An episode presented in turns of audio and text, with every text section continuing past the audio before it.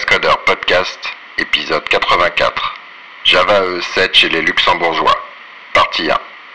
Enregistré le 26 juin 2013.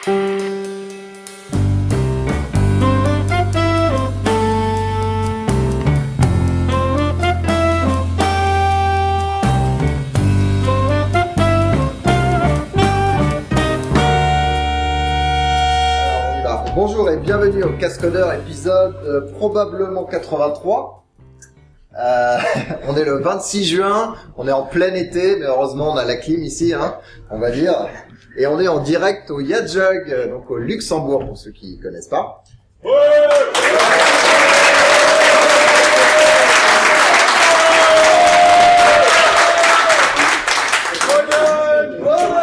Délire euh, au Luxembourg. Donc c'est bon, la saturation c'est fait. Euh, donc c'est un live euh, et on va vous parler de la nouvelle version de Cobol. Ouais, C'est ça? Cobol 7. Là, on va parler de Java E, mais bon, comme certains l'appellent le nouveau COBOL, après tout, euh, non, pourquoi pas. Euh, on va séparer ça en deux grands morceaux. Le premier, c'est euh, c'est en gros vous présenter qu'est-ce ce qu'il y a de nouveau dans Java E 7. Qui connaît Java E Qui? Bruit Bon, ça, attention. C'est un joke quand même. Qui, euh, ouais. Euh, qui euh, Qui écoute notre podcast? Ah, mais- Ouais, qui écoute les cascodeurs Eh, Il y en a moins quand même. Ça va pas ça. Euh, qui utilise Java E D'accord. Pour info, qui utilise euh, Grails Qui utilise euh, Play D'accord. On, vous- on va peut-être vous utiliser un peu plus tard. Qui utilise Spring On vous utilisera pas plus tard. Mais si, mais si. Donc moi je m'appelle Emmanuel Bernard, je suis euh, cascodeur de mon état, je travaille surtout chez JBoss. Vincent Massol, euh, je travaille pour le projet open source XWiki et une société qui a le nom très similaire. Il n'y a pas de Qui s'appelle XWiki SAS. Vous auriez pu faire un palindrome, quoi, rater, tu vois. Iwix. Iwix. Antonio, je suis indépendant et justement, bah, j'ai pas mal bossé sur Java E7 euh, ces dernières années, donc on est là pour pour parler un petit peu de tout ça. Voilà, donc on va, comme on vous a dit, on va faire une petite présentation d'abord, comme ça vous allez euh, pouvoir vous rafraîchir les idées, savoir exactement ce qu'il y a. Donc euh, bah, petit 1 déjà c'est sorti hein, euh, officiellement, il y a l'implémentation de référence, le TCK, etc. Donc euh, Oracle a fait son show il y a 15 jours, euh, 20 jours à peu près. Euh, et puis bah on va on en parlera un petit peu après, mais d'autres d'autres euh, implémentations qui vont suivre. On va vous parler bah, des nouvelles specs, des choses qui n'étaient pas là avant, euh, des mises à jour de specs existantes, voilà, qu'est-ce qu'il y a d'intéressant éventuellement qui est à rajouter. Euh, et puis, euh, tiens, il a un bug euh, le PowerPoint là. Damned. Il manque un, un point au niveau d'implémentation. Yes. Ça va pas. ça. Euh, et puis, bah, on va discuter de ce qui manque éventuellement, surtout ce que vous pensez qui manque, ce que nous on pense qui manque, etc. Qu'est-ce que vous auriez voulu d'avoir plus euh, Des livres, ça c'est c'est toi qui sponsor. Et puis après, surtout, on va passer au moins la, la deuxième moitié à, bah, faire un débat euh, Java E7 euh, pour contre, qu'est-ce qu'on a envie d'avoir, euh, Java E7 versus Spring ou avec Spring ou Play, etc., etc. Donc durant cette première phase, bah, si vous avez des questions ou si vous avez des idées de thèmes pour le dé- euh, débat après, euh, tweetez-les, parce que euh, on prend plus de notes sur un papier, donc on les tweet. Euh, avec un hashtag euh, débat, pourquoi pas. Et on C'est vrai qu'on sera le seul à l'utiliser. C'est pratique. et puis après Et surtout, on répondra aux questions. on va dire. Ça sera comme- on répondra vos questions ou d'autres choses. On peut peut-être même demander euh, à nos à nos followers euh, Twitter éventuellement J'ai- déjà de Ah ok, d'accord. Bon bah super. Voilà. Bon bah on y va. Alors qu'est-ce que c'est sorti? Tu voulais dire deux trois trucs, voilà. Ah là là, mais ils avaient mis de la thune, hein. Ouais. Donc là, on, vois une Ils avaient photo. mis de la on thune. dirait que c'est CNN qui présente euh, Java E7. Sur un plateau Sur un bleu comme euh, les cheveux de Linda. Donc là, vous avez euh, sur la gauche Arun Gupta et euh, à droite euh, Linda de Miquel. Donc Arun Gupta, je sais pas ce qu'il fait exactement, mais il est beaucoup évangéliste. Il est évangéliste pour, euh, chez Oracle, euh, pas mal autour de Java E. Et c'est de l'eau hein, qu'il a dans son verre. Et à droite, c'est Linda de Miquel qui est euh, co-spec lead de Java E 7 et euh, historiquement spec lead de euh, EJB, puis après JPA 1, JPA 2 et encore JPA euh, 2.1. Qui a vu ce, ce launch en direct live C'était le 12 juin? Personne. Non mais la bande passante est pas très bonne au Luxembourg. et donc, voilà. Non, c'est vrai que c'est une, une nouveauté puisque bah, Java E7, euh, non, ce n'est pas la septième version, c'est la cinquième version puisqu'il n'y a pas eu de 1 et il n'y a pas eu de 2. Euh, mais ça fait en tout cas 14 ans qu'il y a Java E. Non, il n'y a pas de J2E 1.0 ni de 1.1. Ah oui. Il y a directement une 1.2. C'est la service Et donc ça fait très 14 ans qu'il y a Java E. Euh, c'est la première spec full Oracle, puisque Java E6 avait été initié par Oracle et blop, je, je me trompe, hein, c'est terrible, par Sun et terminé par Oracle. Là, c'est la première spec Java E full Oracle, euh, et c'est la première fois qu'on a ça. C'est la première fois que euh, Oracle met le paquet euh, pour le lancement de Java E. C'était assez beau.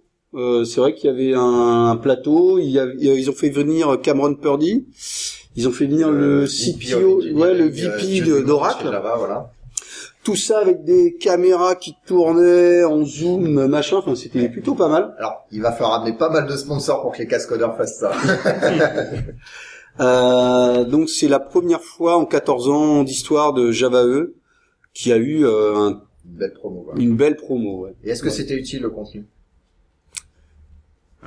La preuve, non non mais toi tu, tu l'as regardé. Oui, je l'ai regardé. euh, la première partie était pas trop trop mal. Enfin, euh, voilà, hein, c'est il y a le VP, il vient, il vous dit que Oracle c'est très très bien et que Java E c'est très très bien. Après, il y a Cameron Purdy qui vient et qui vous dit que Java E c'est très très bien, puis Oracle c'est très très bien. Mais après, il y a eu un petit aller-retour entre Haroun euh, et Linda pendant presque une heure, où justement Linda parlait des specs, Haroun tapait un peu de code. Ils, ils, euh, ils entrecoupaient avec plein de vidéos. Euh, et puis à la fin, donc ça, ça a duré une heure et demie. Et l'heure et demie d'après, bah, il y avait des sessions par spec et avec euh, les spec leads. Donc c'était pas trop mal. C'est bien, euh, bien sûr, on peut euh, les consulter en offline maintenant. Mais c'est vrai qu'il y a eu un pic jusqu'à 11 000 personnes. Il y a, on- il y a 11 000 personnes qui ont, qui ont regardé en direct live euh, le lancement de Java E E7. Bon, on a préparé, mais on se rappelle plus les slides, donc euh, voilà. il faut qu'ils avancent. Donc voilà, alors premier truc, c'est quelles sont les nouvelles specs? Euh, donc ça, c'est les quatre grandes nouvelles spécifications. Je sais pas si vous, euh, avez un petit peu zoomé sur chacune. On va essayer de vous les expliquer. La première, première c'est, euh, euh, je sais jamais comment on prononce, mais JSON P.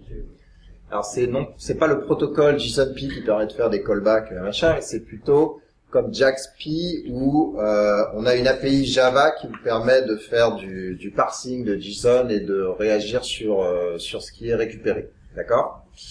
Il n'y a pas de binding, c'est-à-dire il n'y a pas de binding entre l'objet et euh, enfin l'objet au sens Java et l'objet au sens JSON. Ça, ça sera une spec. Ils l'ont dans les cartons, ils ont envie de le faire. Ce sera probablement le même spec lead, je pense d'ailleurs.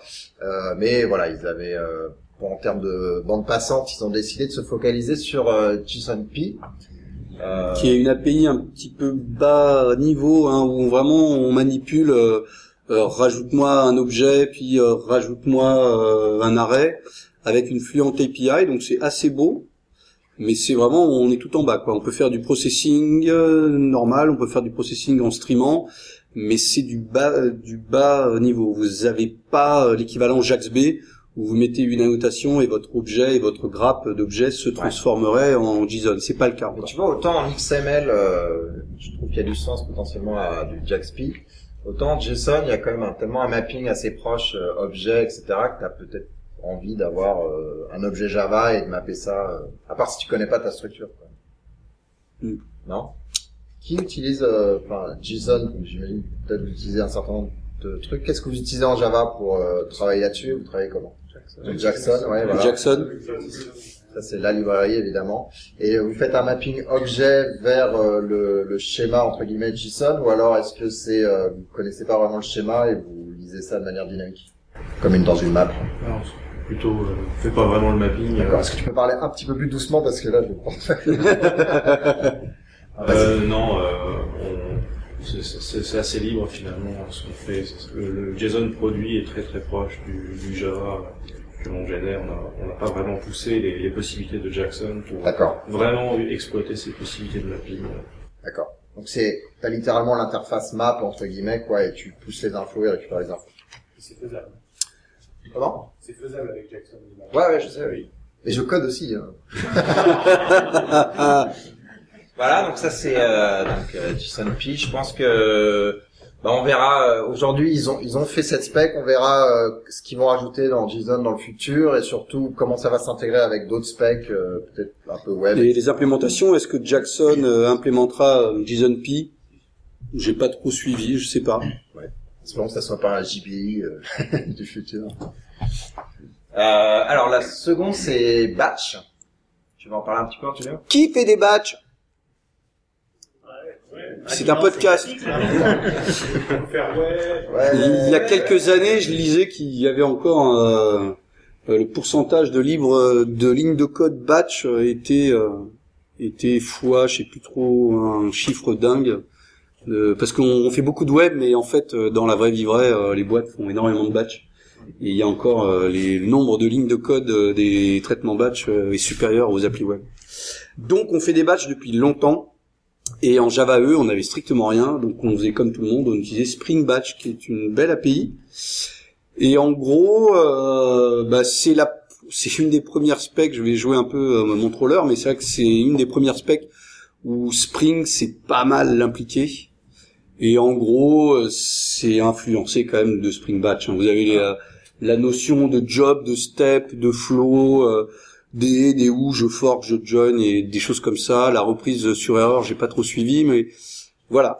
A priori, on a la même richesse que Spring Batch, à tel point que Spring Batch 3 implémentera JBatch, puisque l'implémentation de référence, c'est l'implémentation d'IBM. Je sais même pas comment elle s'appelle. Ouais. Je sais pas. Mais en tout cas, ils l'ont sorti au dernier moment, donc je sais que du coup, nous, on a implémenté la nôtre. Donc euh, voilà, il y en aura plusieurs sur le marché. Euh, et du coup, moi j'ai une question là-dessus. Euh, Est-ce que du coup, dans les batchs, tu as accès aux autres... euh, J'imagine que ça tourne dans le container euh, Java E. Et est-ce que tu as accès aux autres composants, CDI ou choses comme ça? Tu peux injecter les choses, partager les persistences contexte, etc. Ou est-ce que tu es complètement isolé? Non, euh, ils ont l'aspect elle est vraiment découpée en, en dehors du container et dedans.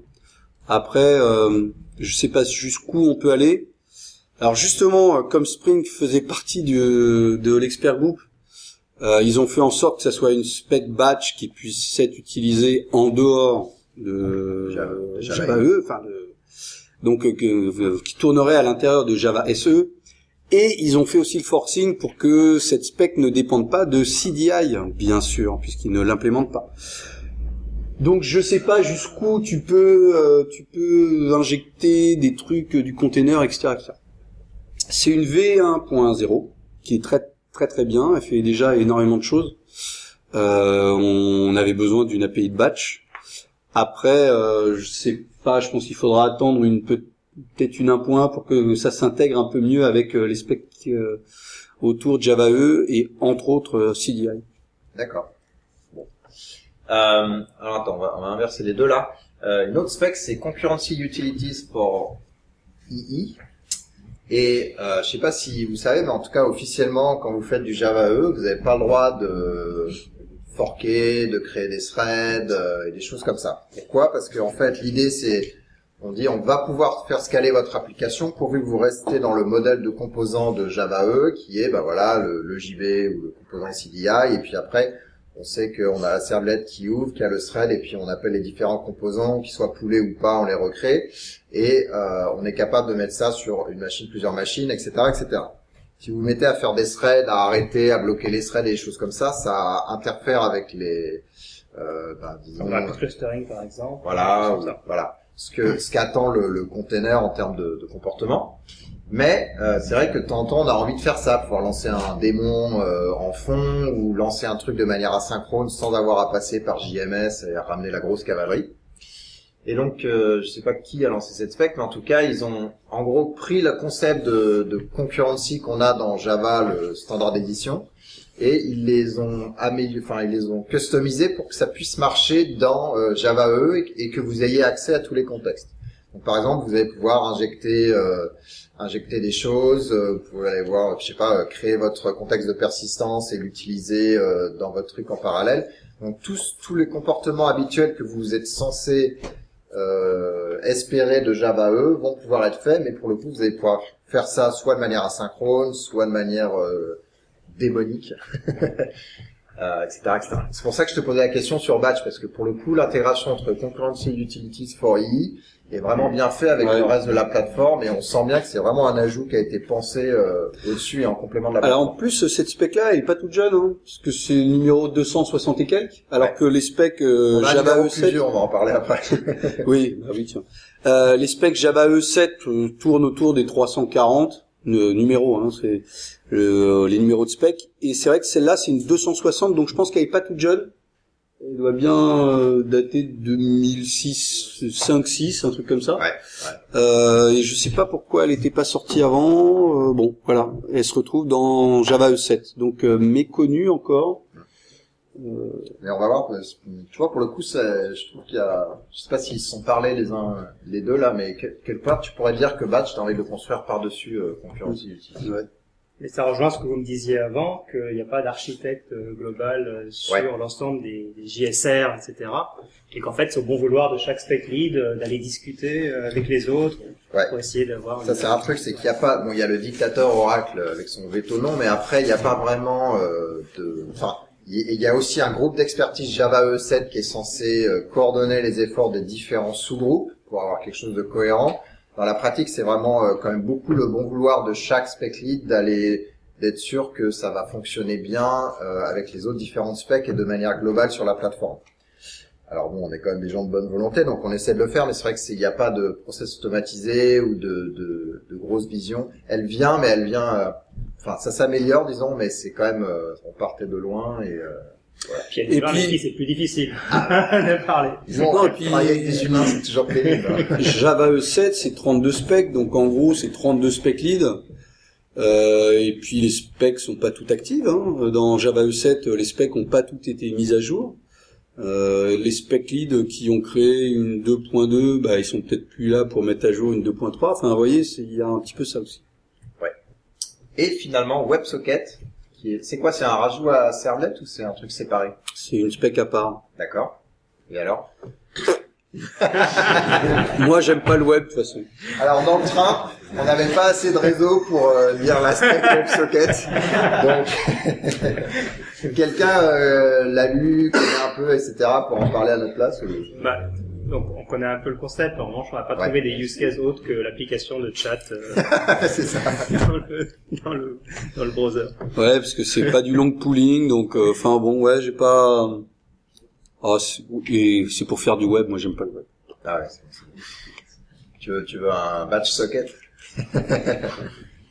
Donc ça, c'était pour les nouvelles specs. Il y en a quatre. C'est pour ça que je vous disais, on passe euh, gen- euh, gentiment de 28 specs Java E6 à 32 specs Java E7. Mais après, on a nos bonnes vieilles specs qui ont été mises à jour. Voilà. Donc euh, alors probablement la fonctionnalité préférée d'Antonio pour cette version. Euh, c'est que tous les namespaces des fichiers XML que personne n'utilise euh, ont été unifiés. Donc au lieu que ça soit euh, à l'époque sun.com slash ns slash nananana, qui a été après migré vers orac- oracle.com potentiellement, euh, nous on en a aussi sur jboss.org slash etc etc. Euh, maintenant tout va sur xmlns.jcv.org slash et puis le nom du, du fichier. Donc vous allez pouvoir trouver ça etc. Tout le monde l'a fait sauf quelques specs dont Binoidation parce que j'étais pas au courant en gros. Mais bon, disons que ça va venir, c'est une petite unification euh, sympathique, ça montre aussi euh, une petite indépendance par rapport au reste des par rapport par rapport aux vendeurs. Après, ça change pas non plus la face du monde. Non, mais lorsqu'IBM rachètera Oracle, on n'aura pas à remettre à jour les namespaces. c'est ça. Euh, voilà. Sinon, euh, une des grosses specs phares, hein, c'est Jacques CRS, qui était déjà très populaire dans Java E E6. Qui utilise euh, Jacques CRS Ouais. Oula, il n'y a pas foule. Au Luxembourg, vous faites du soap, hein, c'est ça? C'est ça? Du soap? Ouais, soap Non Quand même. Ils en font, mais ils sont pas contents. Ça, c'est sûr. Donc, euh, donc la première version était hyper populaire et puis là ils ont rajouté des fonctionnalités qui étaient populaires et qui manquaient donc dans la 1.0. Alors ça aurait pu mal se passer puisqu'il y a eu le, le spec lead qui est parti euh, de chez Oracle qui est revenu après mais pour, pour travailler ailleurs. Euh, cela dit, il y a eu une transition euh, qui s'est plutôt bien marché avec euh, deux nouveaux spec leads, euh, donc euh, Marek et Santiago si je me souviens bien. Euh, alors qu'est-ce qu'il y a de nouveau euh, dans Jacques CRS 2.0, Antonio? Bah, il y a surtout une API cliente, parce que jusque Jacques CRS 1, 1.1, on, bah, on pouvait faire des services REST, mais on les consommait avec curl, comme, comme tout le monde. C'est ça. Donc c'était un peu pénible. HTTP, euh, Apache HTTP. Donc c'était un peu pénible. Ouais, euh, la, la nouveauté de Jacques CRS 2, c'est surtout euh, l'API cliente. Pareil, on est vraiment dans le Fluent API. Euh, L'API est plutôt belle. euh, get euh, tel URL, euh, fait tel machin, get le body, etc., etc. C'est plutôt beau. Vous savez ce que c'est une, une API euh, fluente ou fluide euh, en français? Non. Ça va. Euh, donc pour ceux qui savent pas, parce que vous n'étiez pas non plus hyper motivés, on va dire que c'est, euh, en tout cas l'objectif, c'est que ça soit une API qui soit relativement facile, à, enfin facile à utiliser parce que euh, grâce euh, contextuellement à votre IDE et l'autocomplétion, vous avez la liste des fonctionnalités disponibles et vous les, vous les remplissez. Et surtout très facile à lire, euh, même pour quelqu'un qui connaît pas forcément le langage, puisqu'il y a l'enchaînement. Voilà, je suis en train de faire ça, ensuite euh, j'ai telle option, ensuite je continue ça, je crée ma requête et hop j'ai fini. Euh, c'est pas mal de boulot pour les gens qui développent ça, surtout en Java, puisqu'on n'est pas dans le langage dynamique. Donc, ben, chapeau à tous les gens qui se lancent là-dessus. Mm. Moi, je sais que je l'ai fait sur un certain nombre de projets, et un petit peu dans une validation. C'est euh, c'est un travail conséquent, surtout pour être sûr de pas se planter et de bloquer l'évolution future de l'API. Mm. Voilà, puis il y a d'autres petites choses. On peut faire appel euh, à des services REST en, en asynchrone euh, maintenant. Donc, t'as quoi? T'as un futur? Tu récupères un futur et t'attends le résultat ou... Je sais pas, j'ai pas trop, pas trop regardé. euh, on s'était battu pour. Euh, acheter ton livre Ah oui, alors là, j'ai pas la réponse, elle est bloquée. C'est un in-app purchase. la réponse en asynchrone. Vous aurez la réponse Dans un C'est ça. futur. dans un futur proche. Euh, oui, oui, puisque en fait, euh, on- depuis Java E6, on peut appeler de- des EJB en mode en mode asynchrone. Il y a les servlets aussi qui font des choses comme ça, je crois. Euh, voilà, on en met un peu partout. En SOAP, c'est pas vraiment le cas. Euh, ça fonctionne pas vraiment comme ça, le one way. Enfin, et donc ils ont mis euh, de l'appel asynchrone dans JAX RS2. On est en train de mettre de l'asynchrone un petit peu partout. D'accord. Et ça, c'est côté client, du coup. Ouais. Et puis sinon, il y a euh, l'intégration avec bin validation et en concret, ça veut dire que euh, les paramètres que vous bindez de, de, de votre appel REST, en gros, va pouvoir être validé avec des contraintes de bin validation, que ça soit une ressource qui est stockée dans un champ, dans un getter ou dans un paramètre de, de la méthode qui est euh, bindé à votre endpoint euh, REST. Et donc euh, ça c'est cool. Du coup, vous n'avez pas à re- enfin à avoir un nouveau framework de validation différent euh, là-dessus. Donc tout ça c'est ouais, voilà, c'est cohérent, cool. Euh, vous utilisez vous euh, qu'est-ce que vous avez comme API euh, entre guillemets programmatique ouais dans XWiki Bon, on utilise, donc Jacques, tu parles de quoi? Jacques CRS et après on utilise Ouais. Validation aussi pour, euh, pour D'accord. valider. hein. Non mais en termes de donc vous exposez ça en reste vous Ouais, et Vos tout, est, tout est exposé en, en REST euh, avec, avec des API programmatiques aussi, il y a les deux. et donc Mais il y avait même une, une rumeur où ils voulaient mettre à jour l'aspect euh, JMX euh, et avoir une interface REST sur le sur les MBIN. Je sais pas, c'est un peu tombé à l'eau, ça je crois. d'accord. Et Jolokia qui fait ça en fait. Il y a Ça. Un projet qui s'appelle Oui. Jolokia qui fait exactement ça. ah d'accord. Voilà, C'est- JMS justement, euh, JMX. euh, JMX pardon, JMX 2.0 c'est toujours pas. En tout cas, ça n'a jamais été à l'intérieur de Java E. Euh, Non, c'est toujours pas. C'est c'est horrible à Ouais, écrire. c'est horrible à c'est- écrire des MBIN. c'est- Bah, avec les annotations, serait pas mal.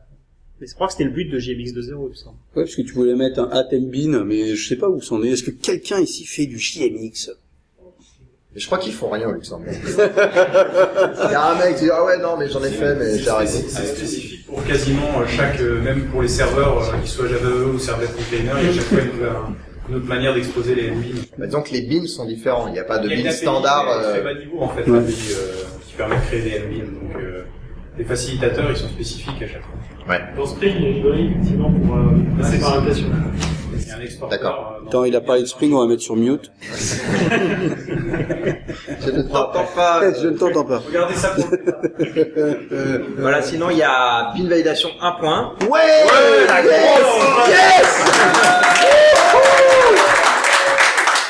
Ça, c'est de la... On l'attendait avec impatience. Donc euh, bah là 1.0 on avait essayé de pas faire de conneries, du coup on avait laissé des choses euh, non spécifiées, puis là du coup on a co- euh, rajouté ces petites choses là et par contre les, les grosses fonctionnalités supplémentaires c'est la validation des méthodes. Ça veut dire quoi? Ça veut dire que vous allez pouvoir mettre des contraintes sur vos paramètres d'entrée de méthode et sur la valeur de retour de, de votre méthode et que ça soit validé au moment où la méthode s'exécute. Donc ça marche. Il fait, euh, il fait du FL, monsieur. Il dit, je vais enfin laisser tomber. FL. C'est ça. Il manquait juste ça. euh, donc ça c'est bien, on va voir comment ça se, mar- ça se passe. Le cas d'utilisation typique, c'est votre euh, méthode euh, métier euh, sur lequel vous voulez rentrer. Vous n'êtes pas sûr que le, la personne a bien positionné les paramètres qui vont bien. Est-ce que l'email est correct? Est-ce que c'est un vrai email avec un arrobas, etc., etc. Et donc vous allez pouvoir exprimer ça, et puis automatiquement, finalement, le bin validation va lever une exception et retourner ça au client s'il y a un problème. S'il n'y a pas de problème, ben on continue, on exécute le cœur de votre méthode. Et ce qui est bien quand même, c'est que ces contraintes-là, elles apparaissent dans la Java doc. Donc c'est une vraie doc où on dit pour rentrer dans telle méthode, il faut que le paramètre Toto soit pas nul, que celui-là il soit mine de 5, etc. Ouais. etc. Et, Et et ça c'est bien ça. C'est visible dans le code. ah bon? Moi je dis pas les Javadoc, mais... voilà. Euh, Alors ça, c'est pas toutes les méthodes possibles et imaginables de Java, mais par contre toutes les méthodes qui sont interceptables par votre technologie d'interception. Dans Java E, typiquement, c'est CDI et les intercepteurs au sens euh, Java I. Euh, donc tous les composants CDI vont pouvoir avoir des validations de méthodes. euh, Mais Et- pas obligé d'utiliser CDI. euh, non, alors bah, Spring, euh, Spring par exemple avait déjà une, un support euh, à ce niveau-là qui utilisait Hibernate Validator mais de manière euh, propriétaire. Et là maintenant ils vont pouvoir utiliser l'Aspect parce qu'on ce qu'on a offert c'est les API pour pouvoir exécuter ce genre de choses. Euh, je peux le mettre plus petit encore. non, sinon euh, le deuxième chose sur lequel on a travaillé c'est euh, au lieu de créer nous-mêmes nos composants, notamment ce qu'on appelle les contraintes validators, donc un, une contrainte euh, dans bit validation, c'est une annotation, et cette annotation, elle pointe vers une implémentation qui vérifie si le truc est valide ou pas. Et si c'est valide, euh, et ce code-là, c'est du code euh, tout simple, et avant, donc euh, vous aviez accès en gros à rien, et maintenant c'est un composant CDI au sens euh, classique, donc vous allez pouvoir utiliser les hat inject, euh, déléguer du, du code à d'autres services, etc., etc. Donc là, c'est voilà un- une des choses qu'on pousse l'unification de la plateforme autour de CDI et l'utilisation de CDI euh, vraiment partout. Alors pour que ça, ça marche, on a mis à jour la spécification Interceptor. Euh, on est passé de 1.1 à 1.2 puisque maintenant on peut faire des tout, on a changé le numéro, mais on a mis le namespace à jour.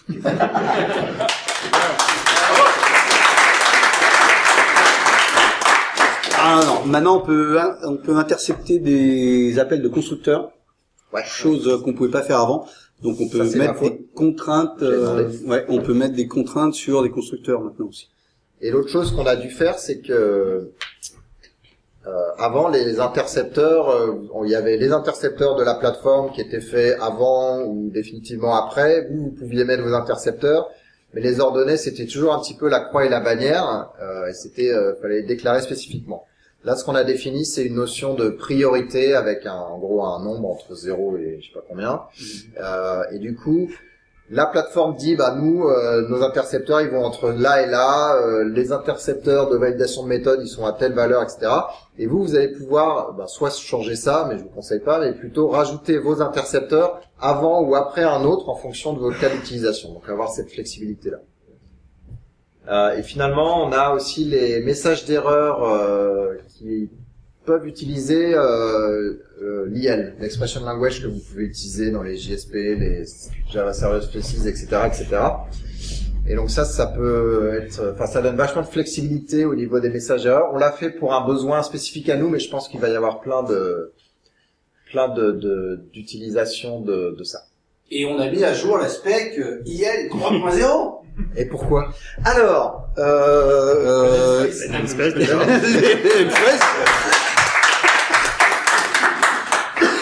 non, il faut savoir que l'aspect JSP et l'expression euh, language étaient dans le même euh, document Word.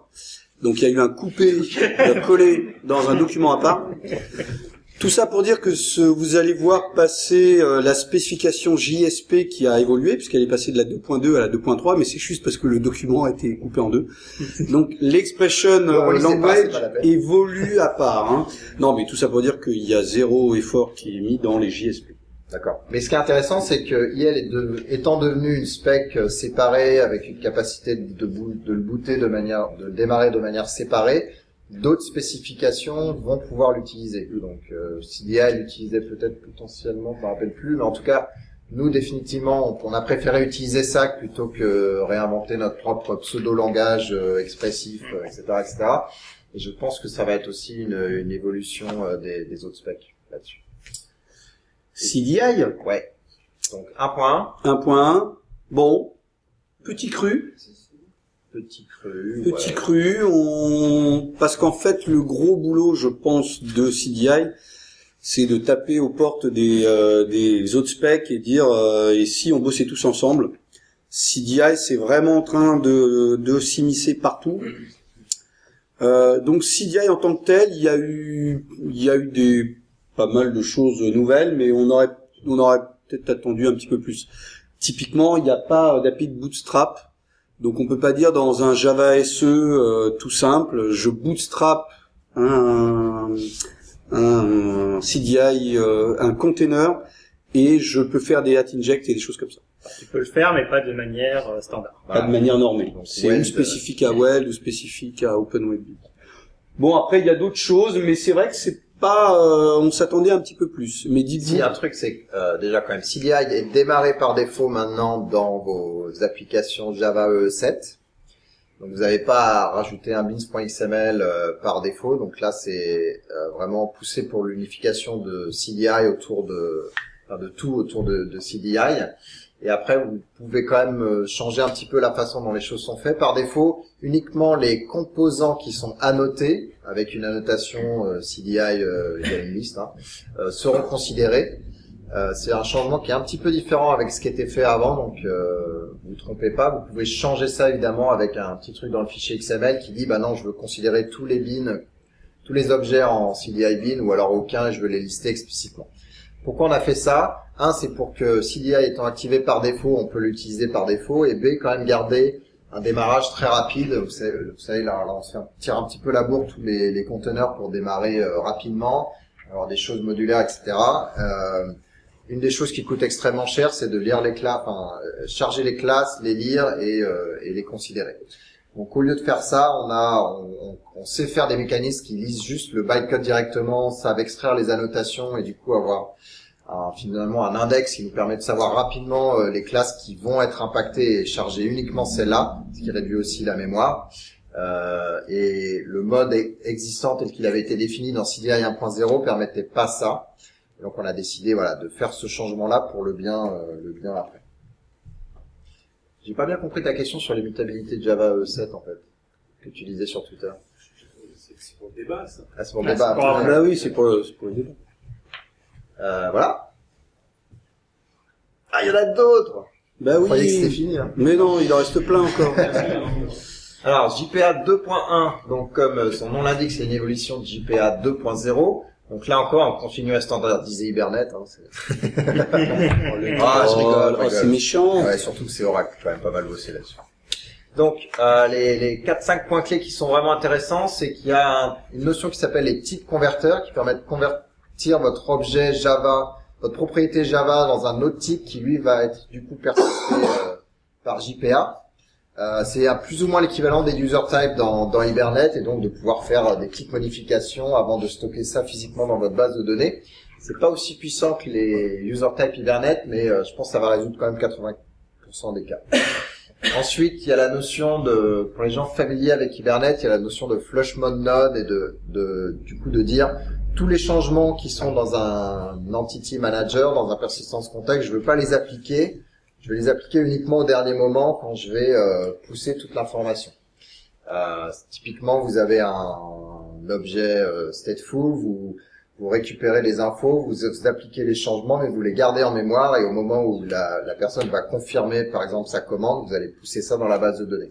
Alors que tu as eu des commits avant, c'est ça?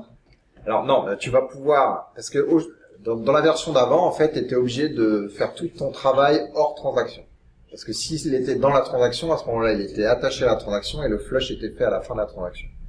Là, tu vas pouvoir explicitement dire, déjà c'est plus clair en termes de développement, tu dis voilà, je détache mon entity manager de la transaction, de- au sens euh, flush, je fais mes changements euh, dessus et dans la méthode X, bah, je vais dire euh, je, je flush et du coup physiquement je vais envoyer les infos dans la base de données, ma transaction va committer et ça va bien se passer. D'accord? Euh, C'est un truc qu'on a a demandé depuis JPA 1, donc voilà, tout vient à point. Euh, voilà. Sinon, entity graph, c'est l'idée de dire euh, cette, cette euh, propriété, plutôt cette association, je veux qu'elle soit chargée, cette autre association ne soit pas chargée. Vous allez pouvoir définir différents euh, profils de, de chargement et dire, bah, dans ce cas d'utilisation-là, je veux charger ça, ça et ça. Dans ce cas d'utilisation-là, je veux juste charger la version minimale. Et donc, vous allez pouvoir définir ces profils-là et les utiliser derrière. Vous allez dire, bah, voilà, j'active le profil machin, je charge l'objet user et je vais récupérer l'information qui va Proce- mapping de procédures stockées, de fonctions euh, natives dans la base de données. Ça, ça peut être sympa, notamment dans, dans JPQL euh, pour le mapping des fonctions. Et pouvoir utiliser, là encore, CDI dans les entity listeners. Alors, vous pouvez pas réinjecter de persistance contexte, mais vous pouvez accéder à d'autres composants. Alors Emmanuel, sais-tu pourquoi on n'a toujours pas les QBE en JPA Ah, euh, ouais, c'est une bonne question. Les query by example? Euh, je sais même pas si on s'est posé la question. Ouais, je pense qu'il est juste euh, passé entre les lattes du parquet, comme on dit. voilà. Et si t'avais contribué, pourtant, bon sang de bois. Je crois que j'en, euh, j'ai peut-être dû en parler quand même parce que ça fait quelques années que ça me gagne. Mais bon. Désolé. ah, je te paierai une bière ce soir. bon, JV 3.2, JTA 1.2, etc., etc. Qu'est-ce qui s'est passé Bah, pas grand grand chose. Il y a du ménage. Pas grand grand chose parce qu'en fait, euh, moi j'ai été expert membre de Java E7 et puis expert membre de EJB 3.2 en me disant on va Tu faire exploser, euh, hein? Parles comme Yoda ou quoi Quoi, expert membre Expert membre, je suis, euh, c'est ça. Expert membre. membre ex- putain, expert member. So, euh, euh, et en fait, euh, l'idée c'était de faire exploser euh, la spécification EJB 3.2, mais on n'y a pas, enfin, c'est pas, ça s'est pas passé comme on voulait. L'idée c'est qu'un EJB c'est sympa, ça fait des tas de trucs, mais tous ces tas de trucs on peut, euh, on pourrait euh, les filer à d'autres specs. En EJB, si vous voulez faire une, euh, si vous voulez appeler une méthode en mode asynchrone, vous mettez une annotation qui s'appelle at asynchronous. En EJB, si que vous voulez, c'est en latin, en fait. en EJB, si vous voulez que votre euh, votre votre EJB il start up euh, au démarrage, enfin il se charge euh, au démarrage du container, vous avez un at startup.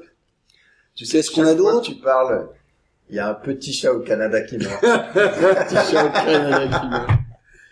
Un autre truc aussi, c'est le add schedule.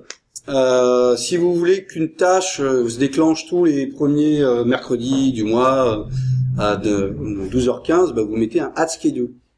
Et il y a plein plein de trucs comme ça. Donc l'idée c'était de faire exploser l'aspect que JB et ces, ces, et ces services-là les donner à d'autres specs et pouvoir dire bah, le mercredi euh, à 12h euh, j'aimerais appeler une servlette. Voilà. Comme on bin. centralise tout autour de, de CDI, qui a moins de fonctionnalités que EJB, en tout cas par défaut, on aimerait bien pouvoir rajouter certains des, des comportements de- des EJB euh, dans CDI et que du coup ça soit utilisable vraiment partout. Donc c'était un peu cette idée. Donc en trois ans, on a externalisé un service, un seul. Les transactions. Je sais, Spring le fait depuis longtemps. Mais donc euh, maintenant, vous pouvez prendre un bin, vous pouvez prendre une servlette, vous pouvez prendre un service REST, vous pouvez prendre un, un CDI bin et vous mettez une annotation qui s'appelle at transactional et le container vous fera un commit à la main, euh, enfin un commit euh, derrière votre dos, comme il le fait avec un stateless bin depuis euh, depuis 14 ans. Euh, donc voilà. que t'as des t'as des serveurs d'application qui sont euh, qui ont un back office euh, en Inde et les mecs à la main ils vont committer dans ta base de données en lisant le, le code. ça. Donc on a mis à jour la spec euh, JTA. Ah, bah, ça s'applaudit ça. Parce qu'elle n'a pas été mise à jour. Parce que la dernière version date de 2001 quand même. Donc JTA a été mise à jour. Et ce qui est marrant, donc euh, c'est une annotation, elle est dans JTA 1, donc 1.2. Euh, mais c'est un intercepteur binding de CDI. Donc vous voyez que euh, JTA utilise maintenant du CDI. C'était pour vous dire que CDI rentre un petit peu partout. C'est plus qu'une spec en fait. C'est pardon? C'est plus qu'une spec en fait. Il y en a un morceau qui est dans une et.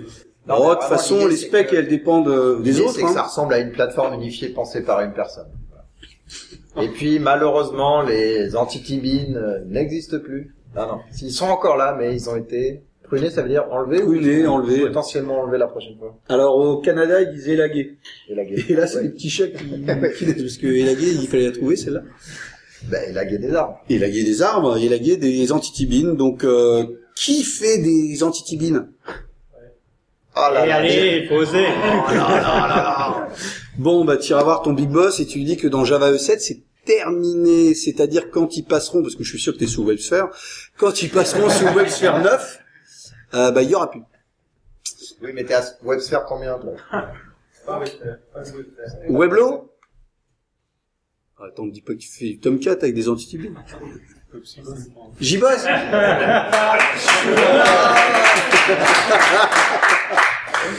Donc voilà, le- les entity-bins, c'est 300 pages d'aspect qui disparaissent. Ça fait toujours, tu sais, quand, t'es- quand tu fais ton delete parce que t'as trouvé une méthode qui prend Ouais. deux lignes au lieu de 250 lignes, et t'es là, tu dis, avec tout le travail que j'ai mis dans cette méthode, ça, ça m'embête. Bon, je vous ai menti. La lead, commenter. je pense qu'elle était un peu comme ça. Donc elle a mis ça dans un autre document en annexe. je pense qu'elle voulait pas le supprimer. C'est 300 pages quand même. Bon, elle encore Bah oui. JSF 2.2, voyons. Qui en fait ici? Ouais. Oh, bah, Ils font pas grand-chose. En fait, vous ouvrez des comptes bancaires, il y a des gens qui mettent des trucs dessus, Attendez, et attendez. vous les fermez. Est-ce que vous faites du Java? Parce que Votre boulot au Luxembourg, c'est c'est- c'est bizarre le dev ici.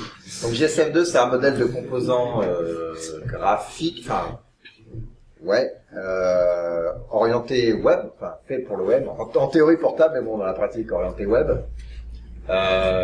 qui a pas forcément bonne réputation, euh, surtout les, les premières versions. Et tu as dit petit à petit, ils essaient euh, d'améliorer euh, en restant dans le, le contexte existant.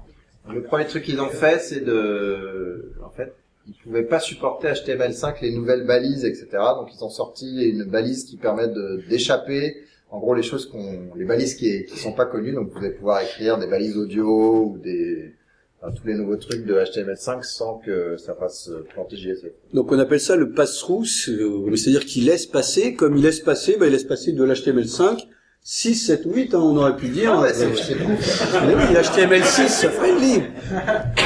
Comme quoi ils réfléchissent des fois. attends. c'est pas- Voilà. Un autre truc aussi, c'est que en JSF2, il y avait les scopes euh, J- euh, JSF, il y avait les management euh, JSF, et tout ça est déprécié.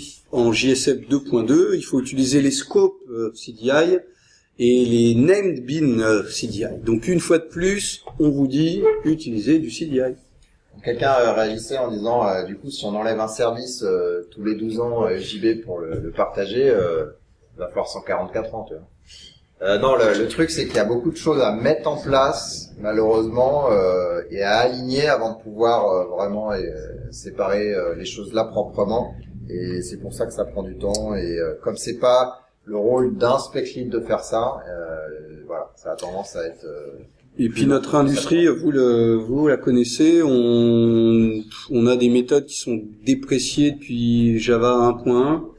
Et voilà quoi, la compatibilité, la compatibilité, la compatibilité. C'est vrai que dans Java E7, on- il y a des tas de trucs qu'on aurait bien aimé virer ou dire euh, copie blanche et on repart. Mais voilà, on peut pas, on peut pas. C'est pour ça que dans Java SE7, euh, votre RT-jar fait 40 mé- euh, mégas parce que vous avez plein de méthodes euh, qui ont 15 ans et qui sont dépréciées.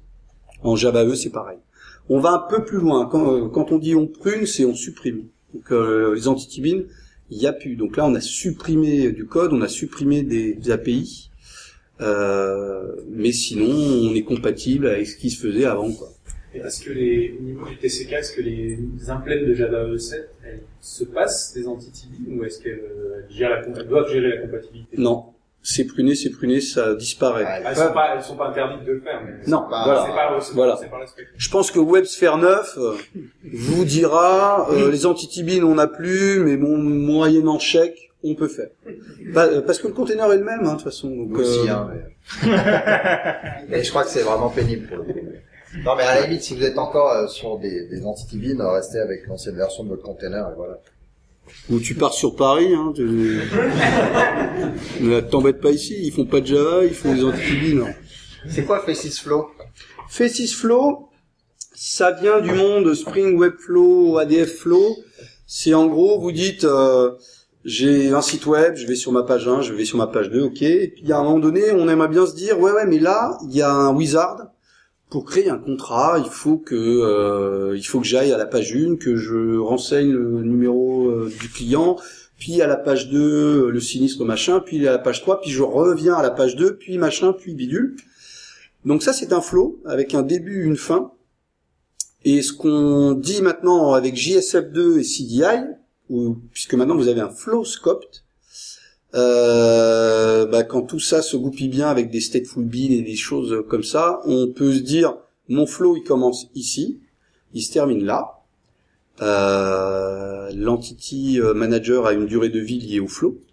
Et donc, vous pouvez faire des persists, des updates, des machins, des bidules, et le commit euh, va se faire à la fin. Votre session HTTP est libérée à la fin, etc., etc. Et en quoi c'est différent des Conversation Scope euh, Ça va un peu plus loin parce que ça navigue aussi. Tu, tu peux dire, euh, et si euh, je suis à la page 2 et j'ai cliqué sur oui, je, je vais à la page 3. Euh, si j'ai une exception, je vais à la euh, page 12, et sinon je vais à la page 2. Donc il y a une, une navigation.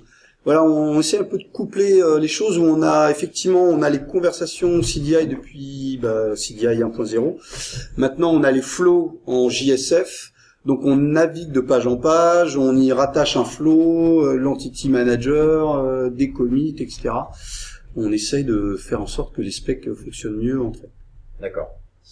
Et euh, c'est quoi les stateless GSF pages? Je sais pas, parce que l'inconvénient de JSF, c'est que c'est une c'est une architecture stateful. Hein. Le- vous avez le vous avez votre page, euh, elle est compilée sous forme d'arbre de composants, puis vous avez l'état des composants qui sont stockés sur votre disque. Voilà, donc euh, c'est pour ça qu'une page, une page peut être assez lourde. Et donc JSF c'est stateful et on n'aime pas et on peut pas faire de stateless, etc., etc. Et il y a quelques mois à peine, j'ai vu passer un tweet qui dit euh, maintenant euh, JSF 2.2 on peut euh, on peut activer un mode stateless. J'ai essayé de lire euh, la spec, alors, typiquement alors ça c'est la spec à ne pas lire, elle est incompréhensible, donc j'ai rien compris. Euh, et j'attends qu'il y ait un livre qui sorte là-dessus pour, pomper le bâtiment. pour pomper le mettre dans le. En tout cas, vous voyez, il y a, il y a quand même des, des gens dans leurs slides, ils évitent de, de mettre des trucs euh, qu'ils connaissent pas du tout. Alors que nous, on ose. Les cons, euh, ça ose tout, c'est ça c'est ça. C'est ça qu'on leur connaît. Bon, et euh, ah oui, un autre truc qu'on a peut-être pu mettre euh, bien au-dessus, c'est JMS 2.0 qui, alors JMS pareil, hein, c'est vieux, euh, comme- pas comme le monde, mais c'est ouais, Ouais. 2003 peut-être, un truc dans ce goût-là. Donc là, il y a eu un, pas vraiment euh, de changement conceptuel en dessous, mais beaucoup de, bah, un- une nouvelle carrosserie quoi. finalement. Ouais. Donc des API, beaucoup simplifiés, Euh, on parlait des API fluides, donc il y a une moyen- un moyen fluide de, de créer un message, d'envoyer un message sans avoir une factory associée à une connexion, etc., etc. En fait, ma- maintenant, vous avez l'API, donc ils appellent ça la Legacy API, celle qui date de JMS 1.0, où vous aviez des queue, non, des, des queue connection, des queue session, des topic euh, session et des choses comme ça. La Classic API, qui date de JMS 1.1, où vous aviez des connections et des sessions. Et maintenant, il y a la Simplified, euh, la Simplified API. Donc là, c'est typiquement le cas où vous avez une spec JMS3, c'est la Ouais, awesome. API. ah, awesome API. Non, mais voilà, les gens vous disent qu'ils pruneront peut-être une partie euh, de l'API en JMS 2. points. Euh, parce que maintenant vous avez une spec et on peut l'utiliser avec euh, trois trois types euh, d'API euh, différentes. Et puis euh, peut- peut-être la, la fonctionnalité la plus euh, que je préfère euh, là-dedans, c'est que ça y est, ils ont arrêté les checked exceptions. Ouais. Et en JMS 2.0, on a euh, la JMS Runtime Exception, qui est donc est runtime.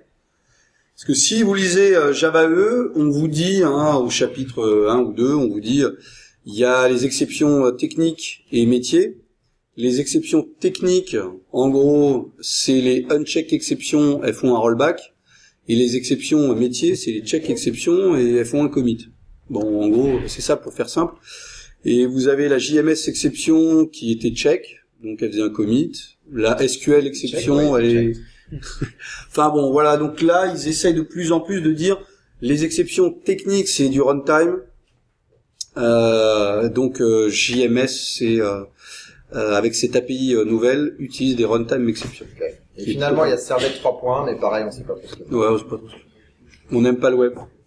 Non, mais si, mais... Ah si. Il y a des pistes pour intégrer avec euh, euh, de plus loin avec AMQP sur JMS2. Pareil, il y avait eu un gros gros fight euh, et au sein de l'expert group, ils voulaient le spécifier, puis euh, non, ouais, ça s'est pas fait. Après, MQP, c'est un protocole, alors que JMS, c'est une API. Ouais. d'accord.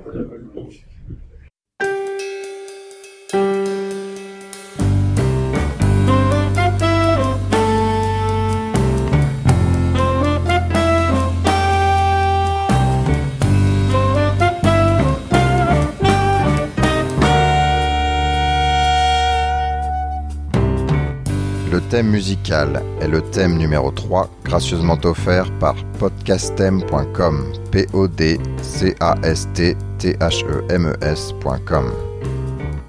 Le logo a été dessiné par Nicolas Martignol, alias le Touilleur Express. www.touilleur-express.fr